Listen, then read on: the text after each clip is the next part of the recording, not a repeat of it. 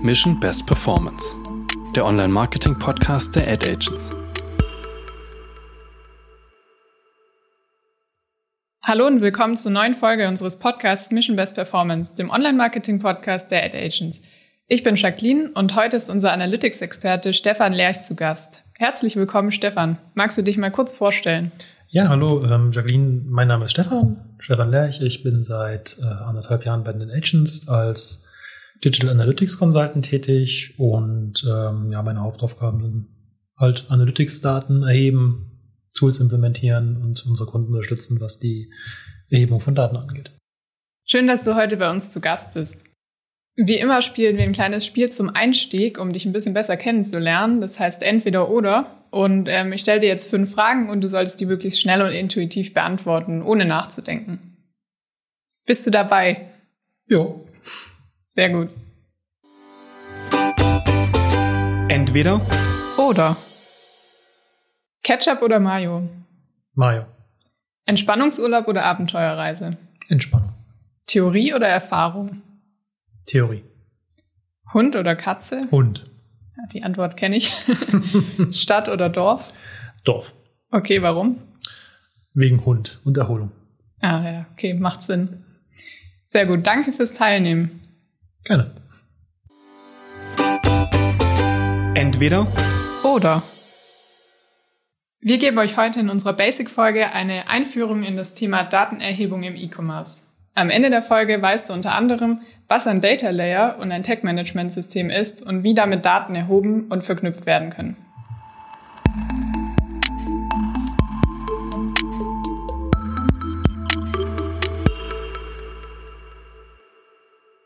Fangen wir mal ganz grundlegend an, weil ich glaube, dass viele die Frage nicht korrekt beantworten könnten. Was sind denn überhaupt Daten? Hm. Ähm, Daten sind in erster Linie erstmal nur ganz simple Messwerte, ob das jetzt Zahlen oder Text oder sonst irgendwas sind, die im Rahmen von Beobachtungen gehoben wurden. Also nichts, was dir im ersten Moment an irgendwelchen Informationen geben könnte. Und ähm, damit man aus Dateninformationen überhaupt erstmal gewinnen kann, muss man sie quasi mit ihrem Kontext verbinden. Dadurch entsteht dann quasi die Information. Weil Dateninformation ist nicht das Gleiche. Und ähm, das ist auch der Grund, weswegen man eigentlich auch die Daten erhebt, um sie in den Kontext zu bringen. Man möchte Informationen gewinnen. Und nur mit Informationen können eigentlich die, diejenigen, die die Daten erheben, überhaupt erstmal Wissen ähm, generieren oder Wissen gewinnen. Und, und dann kommt die letzte Frage, ja, warum will man eigentlich Wissen gewinnen? Naja, man will ja quasi irgendwann mal fundierte Entscheidungen treffen und Probleme lösen können. Und das, das ist quasi der Grundgedanke, warum man überhaupt mit Daten anfängt, sie zu erheben. Okay, und kannst du auch einmal erklären, welche Arten von Daten es gibt? Ähm, ich glaube, es gibt viele Arten von Daten, deswegen würde ich die Definition gerne auf unseren Kontext beschränken, so ein bisschen ähm, aus dem Online-Marketing. Ähm, das werden auch sicherlich die meisten unserer Hörer verstehen in dem Fall. Ähm, es wird immer viel von First-Party-Daten gesprochen. Das sind quasi Informationen, Messwerte, die uns der Kunde zur Verfügung stellt, die wir direkt erheben können. Ähm, das kann sowohl über die Webseite sein, zum Beispiel ähm, Gerätinformationen, das macht er unbewusst. Ähm, aber die wichtigsten First-Party-Daten sind tatsächlich solche Sachen wie ähm, Neukundeninformationen, Adressdaten zum Beispiel. Ähm, die stehen nicht immer auf der Webseite zur Verfügung, sondern hauptsächlich auch im CRM. Das heißt, E-Commerce ist nicht immer gleich Webseite, sondern auch äh, Backend-Daten. Ähm, das zweite ist dann die Second-Party-Daten. Ähm, in der Regel sind die sehr, sehr unbekannt oder werden eigentlich namentlich nie erwähnt, aber tatsächlich gibt es diese Second-Party-Daten. Der Unterschied zu den First-Party-Daten ist eigentlich gar nicht vorhanden, was die Kundendaten angeht, weil es sind de facto auch First-Party-Daten, die man aber nicht selber erhoben hat, sondern die ein Dienstleister mit, äh, mit erhoben hat, in deinem Einverständnis oder nicht Einverständnis, und er teilt sie mit dir. Ja. Ähm, das wäre zum Beispiel eine Second-Party-Information, wäre zum Beispiel das Geschlecht. Das könntest du auch selber erheben. Aber es gibt vielleicht einen Partner, der das schon erhoben hat und die Informationen mit dir teilt. Ein sehr, sehr gutes Beispiel dafür ist zum Beispiel Google Analytics. Man kann in Google Analytics eine Verknüpfung erstellen und sagen, okay, ich hätte gerne noch die Daten aus dem Google-Kosmos. Und da sind dann zum Beispiel die, die Geschlechterinformationen enthalten. Das, was dann in Analytics steht, weil die hat man durchaus selber, aber man nutzt halt Google Analytics, um sich die Daten von Google zu bekommen. Das ist dann eine Second-Party-Information. Und Third-Party-Daten sind zum Beispiel Daten, die ähm, von spezialisierten Unternehmen erhoben werden, die sich, ähm, das kostet in der Regel relativ viel Geld und das sind Daten, die, an die man nicht so leicht rankommt und ähm, die muss man sich einkaufen. Ähm, ganz bekanntes Beispiel da sind zum Beispiel diese, diese Wirtschaftsdaten, also zum Beispiel äh, Finanzdaten, die man sich holen kann für, für Partner oder auch Wetterdaten zum Beispiel. Die kriegt man auch nicht ganz ohne weiteres kostenlos, die kann man auch einspielen. Ähm, das sind klassische Third-Party-Daten, die gerne auch verwendet werden, aber bisschen unter Umwegen zu besorgen. Und können Daten dann beispielsweise direkt von einer Website entnommen werden?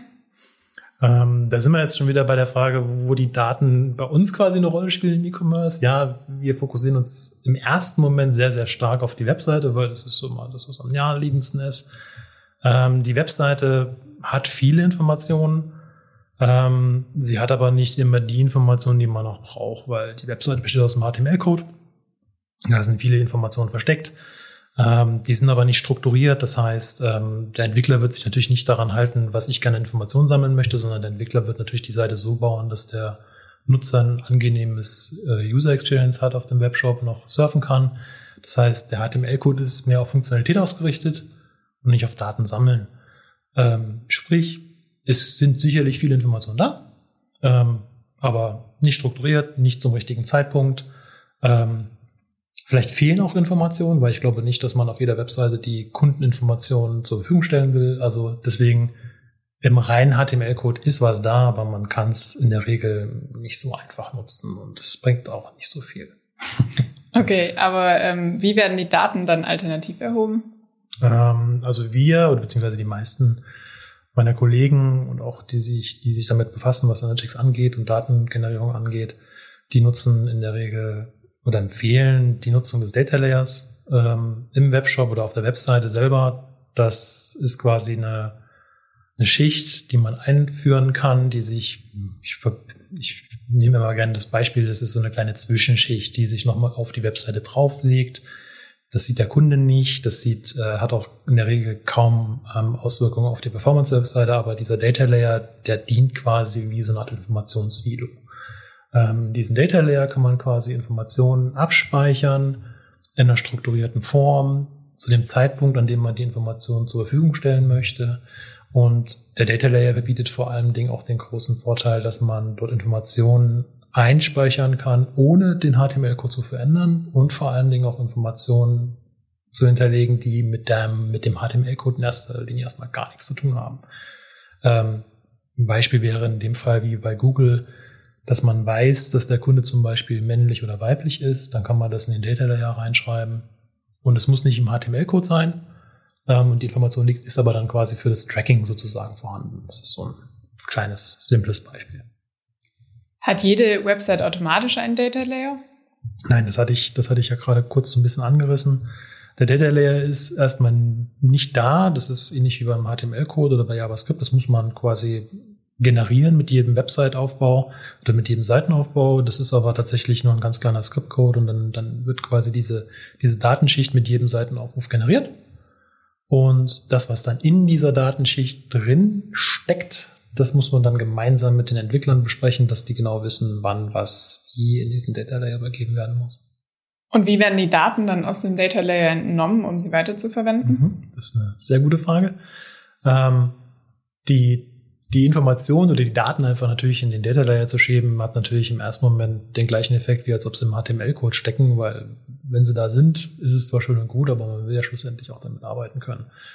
Ähm, dafür gibt es tatsächlich dann Systeme, die dafür geeignet sind, diese Informationen abzuholen. Das sind dann die Tag-Management-Systeme. Es gibt eine Reihe an Tag-Management-Systemen auf dem Markt. Ich glaube, der gängigste Tag-Manager, den man kennt, ist der Google Tag Manager den kennen sicherlich die meisten Zuhörer von uns. Ähm, tatsächlich, wenn man den Google Tag Manager nutzt, kriegt man einfach nur ein Skript, das baut man auf der Webseite ein. Und der Vorteil beim Google Tag Manager unter anderem ist, dass der schon den Data Layer von Haus aus mitgeneriert, sodass der Entwickler eigentlich nur noch die Informationen zur Verfügung stellen muss, was dann im Data Layer stecken muss. Und der Data Layer stellt die Informationen zur Verfügung und der Tag Manager ist das System, das quasi hört, was jetzt im Data Layer passiert. Und der Tag Manager ähm, hat den großen Vorteil, er ist super leicht zu implementieren. Man muss für den Tag Manager tatsächlich nur einmal in die technische Abteilung gehen. Man muss für den Data Layer einmal in die technische Abteilung gehen und alles, was dann darüber hinaus geschieht mit dem Tag Management System, also die Einbindung der datensammelnden Systeme wie zum Beispiel Google Analytics oder auch die Marketing-Systeme wie Google AdWords oder Floodlight. Das kann man dann alles über den Google Tag Manager machen.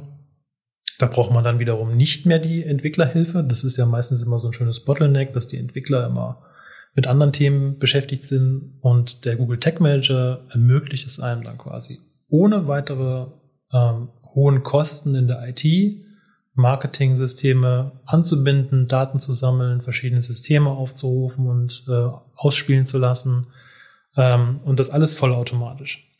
Und da gehen quasi der Data Layer und der Google Tag Manager oder das Tag Management System Hand in Hand, das dann miteinander arbeitet. Kannst du nochmal erklären, wie das Ganze dann zusammenkommt? Also die Informationen auf der Website, der Data Layer und das Tag Management System? Gerne. Also da kommen ja jetzt wie Puzzleteile die ganzen Dinge zusammen. Man, man hat einerseits äh, den, das Tag Management System, das quasi einfach mit einem Skript implementiert werden muss. Und dann kommt das, die große Herausforderung, das ist der Data Layer. Der Data Layer ist ja, wie beschrieben, am Anfang erstmal leer. Ähm, der muss befüllt werden. Das geschieht dann in Zusammenarbeit mit dem Kunden oder mit der technischen Agentur, wo man dann genau sagt, welche Informationen müssen zu welchem Zeitpunkt auf der Seite vorhanden sein. Und da gibt es verschiedene informationsgebende Systeme. Ähm, in der Regel nutzt man dafür das CRM, das Data Warehouse, da können entweder Kundendaten drinstehen oder da können Produktdaten drinstehen. Die meisten werden sicherlich die Produktdaten kennen, die sind so das Simpelste, was, was im Data Layer steht. Wenn es dann hingeht, zum Beispiel ähm, Kundendaten mit zu übergeben, da wird es dann schon ein bisschen herausfordernder. Ähm, aber es steht und fällt quasi mit dem Data Layer und den Informationen, die da drin stehen. Ähm, wenn der Data Layer aufgebaut ist und die Informationen da sind, dann ist es super, super einfach. Dann geht man in Tech Manager rein, sucht sich quasi entweder schon ein vordefiniertes äh, Skript oder Pixel aus und nimmt dann die Informationen, die im Data Layer sind und spielt sie dort aus, wo man sie ausspielen möchte. Das klassische Beispiel ist die Transaktion, dass man dann die Transaktionsdaten übermittelt. Ähm, oder man, man nutzt zum Beispiel auf den Produktdetailseiten die Produkte oder idealerweise auf Kunden Seiten, wenn der Kunde sich anmeldet, da nochmal ein paar Informationen, ob da ähm, nochmal ein paar Segmentierung vorgenommen werden kann, ob das zum Beispiel eine Retoursünde ist. Das ist nicht so ein schönes Beispiel, aber das ist auch manchmal von Interesse.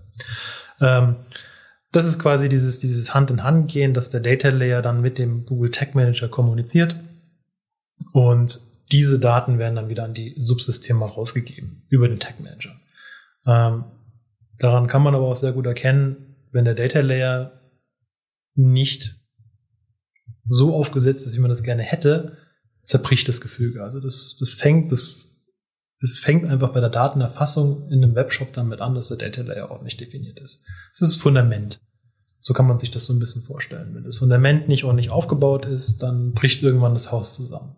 Das heißt, diesen Initialaufwand reinzugehen und sich den Data Layer vorzustellen, zu überlegen, was möchte man wo tracken, ähm, das ist quasi wie den Keller ausheben von einem Haus. Wenn man das nicht macht und nicht ordentlich macht, dann kommt man irgendwann einfach nicht mehr weiter. Dann, dann, dann hat man die Problematik, dass entweder schon was draufgebaut wurde und man kommt nicht mehr an das Fundament ran. Ähm, oder man hat das Fundament so schlecht gebaut, dass hinten raus irgendwann die Erkenntnis kommt, okay, ich muss das ganze Haus wieder abreißen und wieder von vorne beginnen. Deswegen sagen wir auch immer, der Data Layer ist quasi das Herzstück des Ganzen. Das, das, da ist die Information drin. Der Tech Manager ist das Hirn, der nimmt die, die, die Informationen auf und spielt sie dann dorthin, wo du sie ja nutzen möchtest.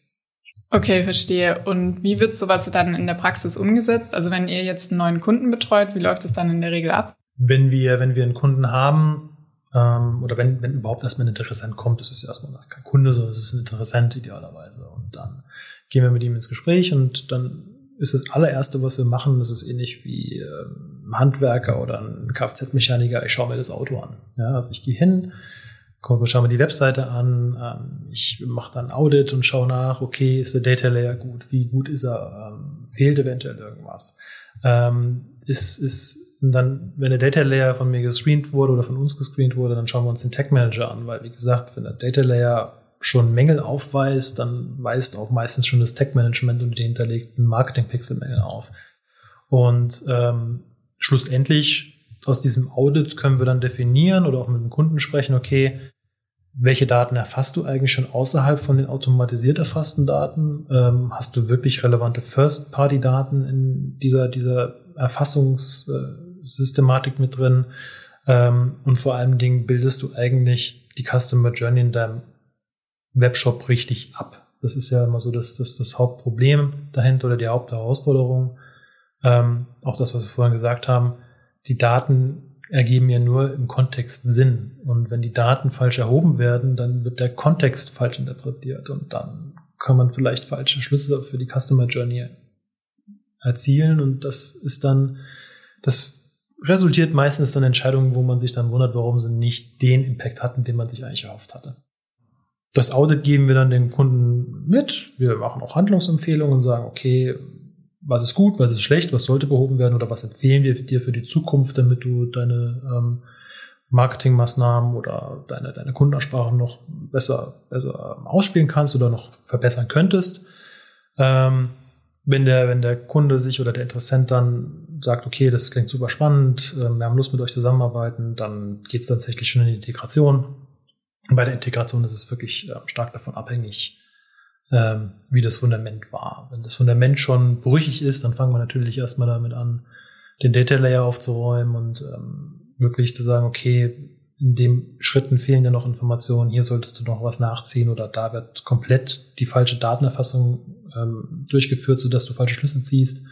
Bestes Beispiel ist, ist ein Add-to-Card, dass das Add-to-Card nicht ausgelöst wird oder im falschen Moment ausgelöst wird oder nicht die richtige Menge übergibt. Ähm, das sind so klassische Fehler, die man findet, die aber tatsächlich einen hohen Impact auch beim Remarketing zum Beispiel hätten. Ähm, und dann spricht man mit dem Kunden und sagt, okay, ähm, wir müssen den Data Layer erstmal aufräumen und wenn wir den Data Layer aufgeräumt haben, was manchmal auch mit viel Zeit und Schmerzen einhergeht, ähm, wenn der fertig ist, dann gehen wir dann tatsächlich in die, die angenehme Integration, dass wir dann die Pixel- und Tech-Management-Systeme oder welche, welche datensammelnden Systeme er auch immer gerne nutzen möchte, wir dann über den Google Tech Manager einbinden. Und dann ist die Integration abgeschlossen. Und wenn der Kunde möchte, was wir auch immer gerne anbieten und auch immer gerne hervorheben, ähm, übernehmen wir auch das Thema Datenqualität, weil wir gehen davon aus, dass der Kunde sich immer weiterentwickeln möchte und dementsprechend auch die Webseite sich weiterentwickelt. Und Veränderungen an der Webseite oder auch Veränderungen zum Beispiel im Data Warehouse führen manchmal nicht immer dazu, dass die Daten nicht mehr so vorhanden sind, wie sie eigentlich sein sollten. Und mit dem Thema Datenqualität sorgen wir dafür, dass wir regelmäßig monitoren, ob die Daten auch wirklich so stimmen können, ob da irgendwelche Datenausfälle sind. Ähm, das natürlich dann auch sehr zeitnah registrieren können, noch dem Kunden dann Wahrnehmen, also eine Alarminformation geben können, hey, irgendwas stimmt da nicht. Gab es vielleicht ein Release, dass da irgendwie die Information ähm, verloren gegangen ist und damit der Kunde relativ schnell das wieder nachziehen kann, weil die größte Herausforderung oder auch der, der größte Schaden, der eigentlich bei dem Thema Datenerfassung entsteht, ist, wenn die Daten falsch erhoben wurden, dann kann man das in der Regel nur noch ganz, ganz schwer bis gar nicht mehr korrigieren. Weil das ist dann schon wieder Vergangenheit. Und alles, was dann weg ist, kann man nicht wieder zurückspielen. Wenn Transaktionen fehlen, finden sich eventuell noch Mittel und Wege. Ähm, aber wenn zum Beispiel die Nutzerinteraktion für einen gewissen Zeitraum nicht erfasst wurde, dann hat das teilweise auch schwere Auswirkungen, wenn man zukünftig mal ähm, zum Beispiel mit KI arbeiten möchte. Weil wenn die Daten unvollständig sind, dann versteht es der Algorithmus wieder nicht und sowas kann sehr schmerzhaft sein. Alles klar. Ja, also es klingt ja sehr umfangreich, aber äh, ich denke, du hast gerade schon ganz gut aufgeführt, warum es sich trotzdem lohnt, das so umzusetzen. Ja, also kommen wir wieder bei dem klassischen Begriff Fundament an. Es gibt auch den, den ganz bekannten Satz, ähm, wird auch sehr, sehr oft ähm, genannt, der sagt, ähm, Daten sind das, sind das neue Öl. Ja, der wird immer gerne propagiert, aber die wenigsten achten darauf. Und im ersten Moment ist es wirklich schon mal ähm, wie beim Öl auch. Ans Öl kommt man nicht kostenlos. Das muss man bohren. Das kostet viel Geld. Man muss es finden. Man muss es aus der Erde holen. Und im gleichen Kontext fällt es sich eigentlich auch mit Daten. Es kostet am Anfang viel Zeit und Aufwand und auch Geld, die Daten richtig zu erheben, die Silos aufzubrechen, damit verschiedene Systeme miteinander kommunizieren können. Aber der Benefit, der dann durch diese hohen Anfangsinvestitionen entsteht, der ist äh, wirklich sehr, sehr hoch, weil man muss sich das ein bisschen wie eine Evolutionskurve vorstellen. Ähm, Im E-Commerce ähm, gibt es so ein paar Phasen, dass man sagt, okay, man beim, ist quasi ganz am Anfang noch so eine Evolutionsphase, wo man so ein bisschen kriechen kann. Und ähm, die letzte wäre sozusagen, dass man fliegt. Und die Datenerfassung ist tatsächlich ganz am Anfang. Also wenn man da nicht anfängt, die Daten richtig zu erfassen und sauber zu erfassen und ein ordentliches Fundament zu legen, dann wird man sich nicht weiterentwickeln. Dann werden die Unternehmen, die darauf einen Fokus gelegt haben, die werden irgendwann fliegen, während man selber vielleicht mal anfängt zu laufen. Das ist Arduino. Alles klar. Vielen Dank für deinen Input zum Thema Datenerhebung, Stefan. Ähm, das Thema ist ja sehr umfangreich. Bestimmt nehmen wir bald noch einen zweiten Teil auf, in dem es darum geht, äh, wie die gesammelten Daten dann genutzt werden können. Wenn du da draußen das nicht verpassen willst, dann abonniere gern unseren Podcast. Wir freuen uns auch über eine positive Bewertung. Wenn du außerdem Fragen oder Themenvorschläge hast, freuen wir uns über eine Mail an marketing at ad-agents.com. In zwei Wochen erscheint da die nächste Folge von Mission Best Performance. Wir freuen uns, wenn du wieder dabei bist.